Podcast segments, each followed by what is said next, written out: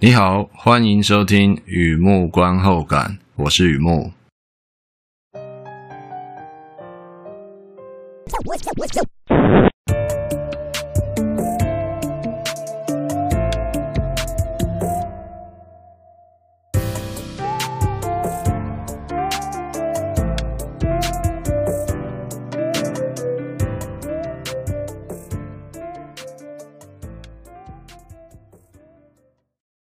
今天呢，来分享我看分享影集，哎，追剧心得，《The Over》二零二二年的影集啊，《教父秘辛》啦啦啦啦啦啦啦啦啦啦啦啦，可惜没有曼陀林，没错，就是那个教父，《教父秘辛》，韶华不负当年痴，有情无悔宇宙遥，横啤酒，《教父秘辛》。和以前一样，先来聊一下这套剧大概在演什么。这是一套剧情类的电视影集。描述一位名叫鲁迪的男人开始做电影制片，是中年换工作，也是完全陌生的行业。电影公司买下小说翻拍权，依照惯例期待金鸡生金蛋。然而，书迷很喜欢那本黑帮小说，影迷可能已经看腻了黑帮电影。在那个电影制片圈，老手们纷纷走避，只好推给新手处理。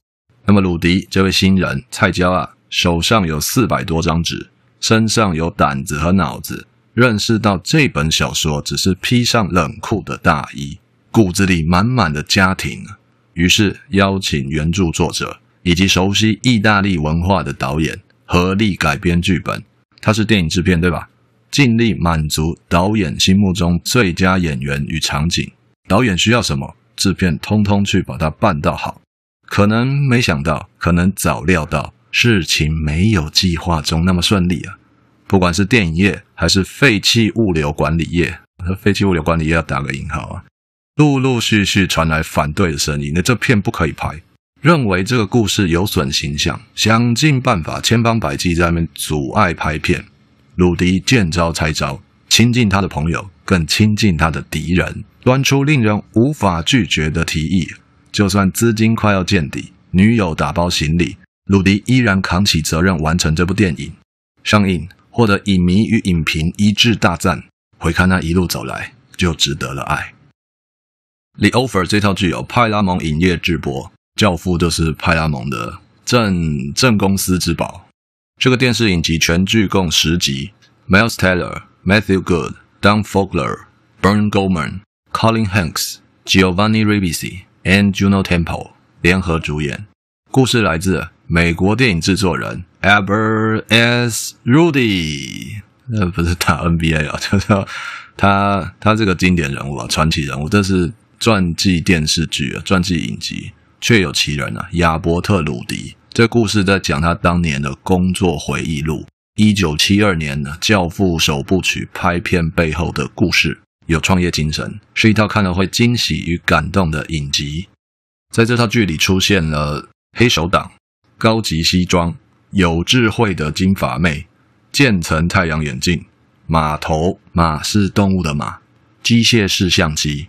电影里还有电影，有出现这些东西，我觉得还蛮有意思的。影集资讯：The Offer、教父秘辛，参与其中，哎，都指这套剧。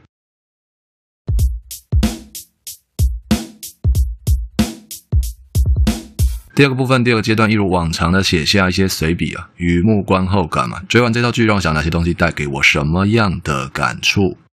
一开始啊，照旧啊，小额抖内，小额大新，在我网站上有抖内按钮。如果你觉得我做东西还可以，欢迎支持与鼓励，谢谢你。好的，今年诶，二零二二年《教父》首部曲满五十周年，一九七二，二零二二，诶，满五十周年了，半世纪的荣耀啊！在这个时刻看到这套剧《The Over》，确实有纪念意义。还记得那个柳橙在地上滚，马桶水箱呢，长手枪暴打妹夫，打到在地上爬，很多经典画面可以想象哦。《The Over》这套剧是拍给教父影迷看的，没错，会这样想象。就像那个 Banana Daiquiri，呃，香蕉带起立饮料上插两支吸管，就是给情侣喝的。可是。我的想法不太一样，应该说我的想法变得不太一样。怎么样的转变呢？其实哦，十三年前坦白说，我真的没有去算时间啊。但你知道，写东西在网站上，它有时间记录。我记得我写过那样的东西，然后我回去找，哇，十三年前了，时间过了啊，真的很快啊。十三年前，我写了一篇散文，叫《生存之道》。那时候感触比较深的是教父的父子关系，可能是因为自己那时候快接近三十岁，现实里有太多太多的十字路口，在那边徘徊，在那边不知道该往哪里去，于是，在电影里找出口。那么现在感触很不一样了。乃至于电影背后的故事，这套剧带给我的感触也变得不一样。有这样的机会看到自己的转变啊，可以说是孤独的文字工作中比较温馨的一面啊。但愿这次可以把想到的都写下来。根据没有吃过猪肉也看过猪走路的概念啊，假如你没赶上《教父》首部曲，《The Offer》这套剧依然是很棒的，有精神的，有信念的，看了会感动的故事。有时候看故事不一定要上帝视角嘛，不一定要那么都先知道啊，做足功课，看过第一集才敢看第二集之类的哦，真的不一定要先知道那么多。相信我，这句话从一个处女座嘴巴里说出来是很有说服力的。那先别管教父了，你听过创业吗？美国电影制片人亚伯特·鲁迪中年换工作，全新的冒险之旅，Whole New Ball Game，拍片遇到各种形状、大小、颜色的麻烦。对我来说，遇到麻烦就像遇到女人的眼泪。等一下，等一下，先听我讲完啊！这不是指女人是麻烦啊，遇到麻烦就像遇到女人的眼泪。如果追究那是珍珠还是假哭，只会追究到互相耽误。所以遇到麻烦，工作的也好，感情的也好，我能相信的就是爱与诚，然后顺从这份心，看看会有什么样的结果，是吧？你知道，我知道，制片鲁迪当然也知道啊。阳光可以代表我的心，但日子不会天天放晴。拍片资金快要见底，女友买了单程机票回巴黎，导演还在那边为了艺术坚持要去西西里。你知道的，工作有时候会让人理智断线啊。鲁迪就是濒临理智断线，就像 Al Pacino 艾尔帕西诺那句经典对白嘛：“Just though I was out, they put me back in。”就说处在那样的情况，觉得摆脱了麻烦，却又陷入麻烦。到底哪里才是个尽头啊？噩梦般的纠缠啊！懂的都懂。《The Offer》这套剧在讲《教父》首部曲拍片背后的故事，没有涉及到二部曲 Part Two or Part Three，就是在讲第一集《教父》第一集是怎么拍出来的。那么制片鲁迪分分钟呢想办法生钱呢？资金太重要了，你知道的，投资艺术就是烧钱。例如一些经典场景。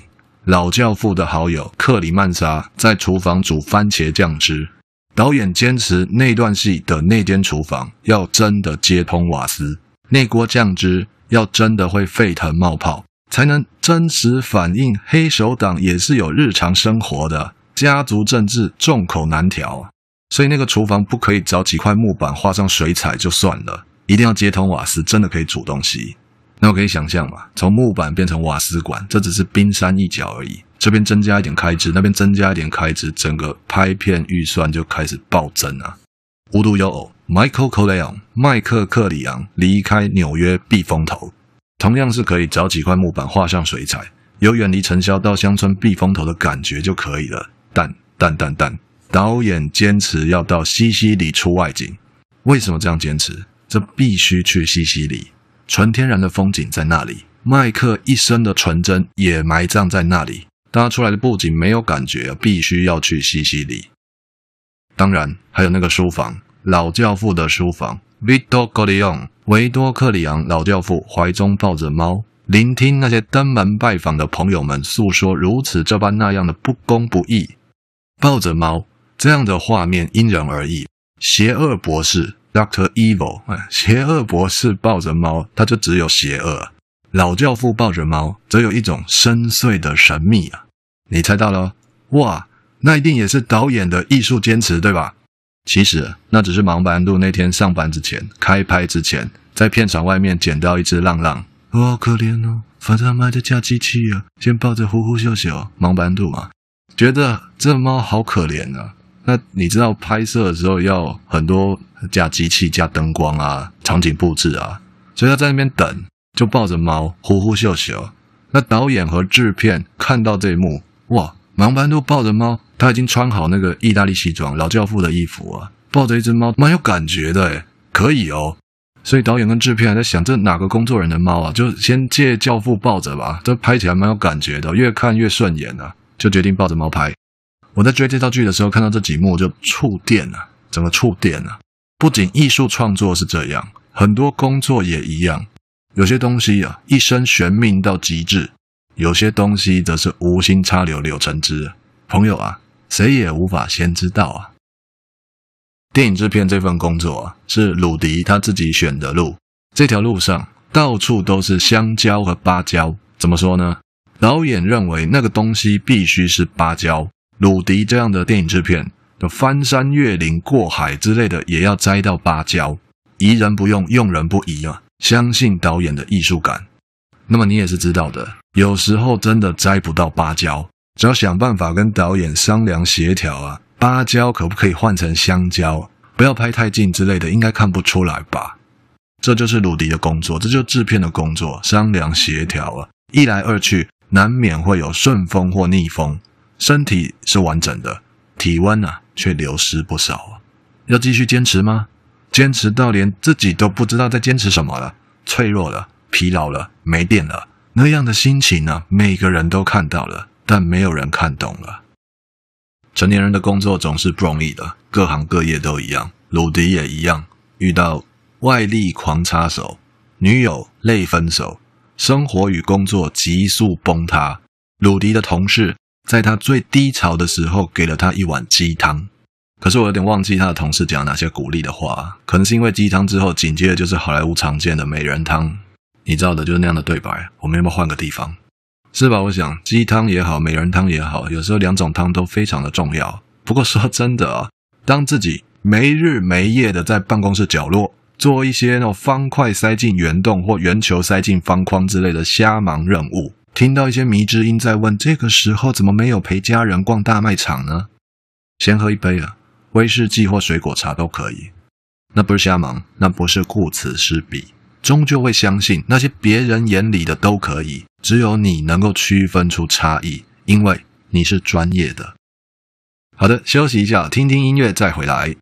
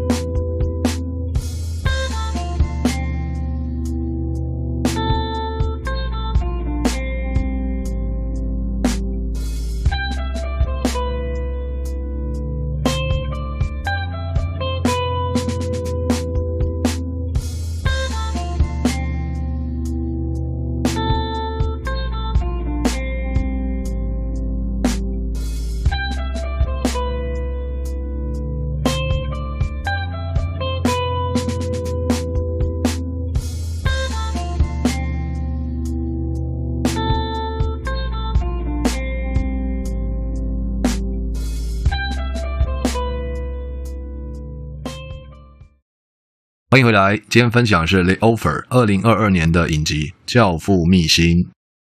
如果你常来逛我的小站、啊，华丽一族那篇心得预留伏笔，并且用异次元的语气预告，在这篇心得里会刷团来继续聊那个想法，哪个想法？悬线木偶。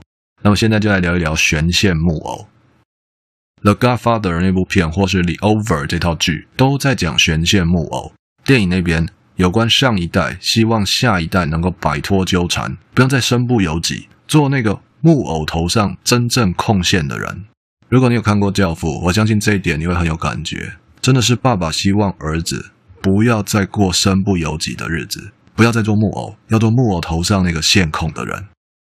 那回过头来看这套剧《The Offer》的木偶，倒不是指电影制片鲁迪如何一步一步的选上参议员，然后选上总统之类的啊。而是制片上头有经理，经理上头有总裁，总裁上头有母公司，公司外面还有国会议员与帮派人士啊。像这样千丝万缕啊，决定了木偶的姿势，也决定了《教父》这部片的生与死。哎，算了，洗洗睡了，明天改拍爱情喜剧就好了嘛。可是不甘心啊，超支的预算外挂女友的背影，都已经走到这里了，在这种时候放弃真的很不甘心啊！所以啊，制片鲁迪别无选择，协力、协商、协调，只能将爱进行到底。如果你追完这套剧哦，鲁迪的 talent 其实就是《教父》的 tenant，就说鲁迪在电影制片这个专业领域发挥的才华，那就是《教父》那部片里所遵守的信条 tenant。这梗我想很久了，用一遍不甘心了，再讲一遍啊！鲁迪的 talent 其实就是《教父》的 tenant，《教父》遵守的东西很多啊，哪一句呢？亲近他的朋友，更亲近他的敌人，端出令人无法拒绝的提议。换句话说，这套剧在讲《教父》第一集是怎么样拍出来的，也就为什么剧名叫《The Offer》。那么，在非常粗糙的破题之后啊，有感觉吗？我其实在破题，但绕的有点迂回啊。非常粗糙的破题之后，我很羡慕鲁迪在创业那条路上遇到好伙伴，真的羡慕。派拉蒙在当时六零尾巴七零出头，派拉蒙经理艾凡斯。这位主管兼顾艺术与商业，还有那个制片助理贝蒂在鲁迪旁边。制片助理贝蒂想把事情做好做满，喜欢从事电影制片这个行业，喜欢一起共事的小化学，这些都是传记的一部分。真的有这样的人事物啊！我看的时候非常有感觉。坦白说，我自己先天的个性呢，并不相信贵人这样的无相自得之类的奇缘，我不相信的。但你也是知道的，每个人都有先天，转念总在大后天。当自己确实遇见贵人，类似异父异母兄弟，We are brothers from another mother，或者说专业工作上的伴侣，那样的贵人，那样的缘分，可以说是芭乐遇见美粉，丧尸有了灵魂啊！要说工作除了赚钱之外，还有什么好感觉？我相信遇到志同道合的是最令人羡慕的。《教父》首部曲在一九七二年上映之后啊，影迷与影评一致大赞。鲁迪却主动婉拒，他不要做第二集的制片，因为他想拍自己写的故事《The Longest Yard》。退役球星和他的狱友们打了一场漂亮的橄榄球赛。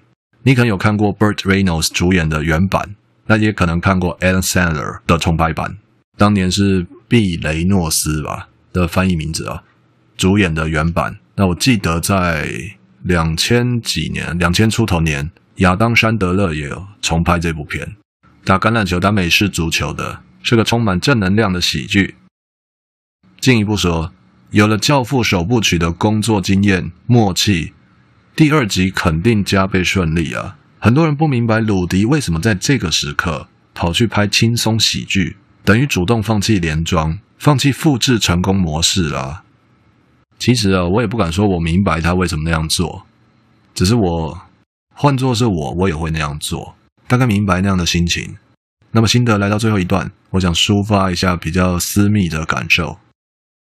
如果自己在这条路上遇到拍摄《教父》那样的工作经验，先不说永恒经典，毕竟那是上映的后设，这都是上映之后才说啊，这经典经典，在工作期间并不知道嘛。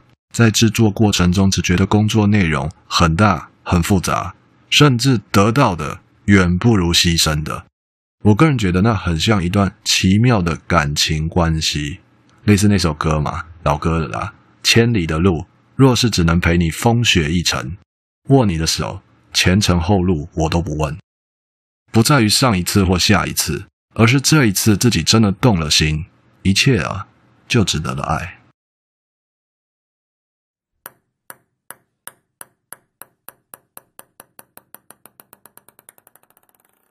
好的，介绍到这边，分享到这边。The Offer，二零二二年的影集啊，《教父秘辛》蛮不错的，我觉得，这套剧《教父秘辛》听名字就知道，这拍给教父影迷看的，没有错。但我再一次强调，就算没有看过《教父》，这也是一个有意思的创业故事。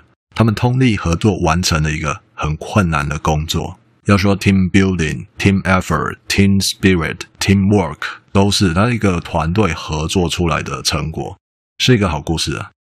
好的，文章就在网站上，欢迎浏览，也欢迎上网搜寻《雨幕观后感》《雨幕散文故事》，两个都可以搜寻得到。今天呢，先到这里了，祝你顺心平安、健康平安，谢谢。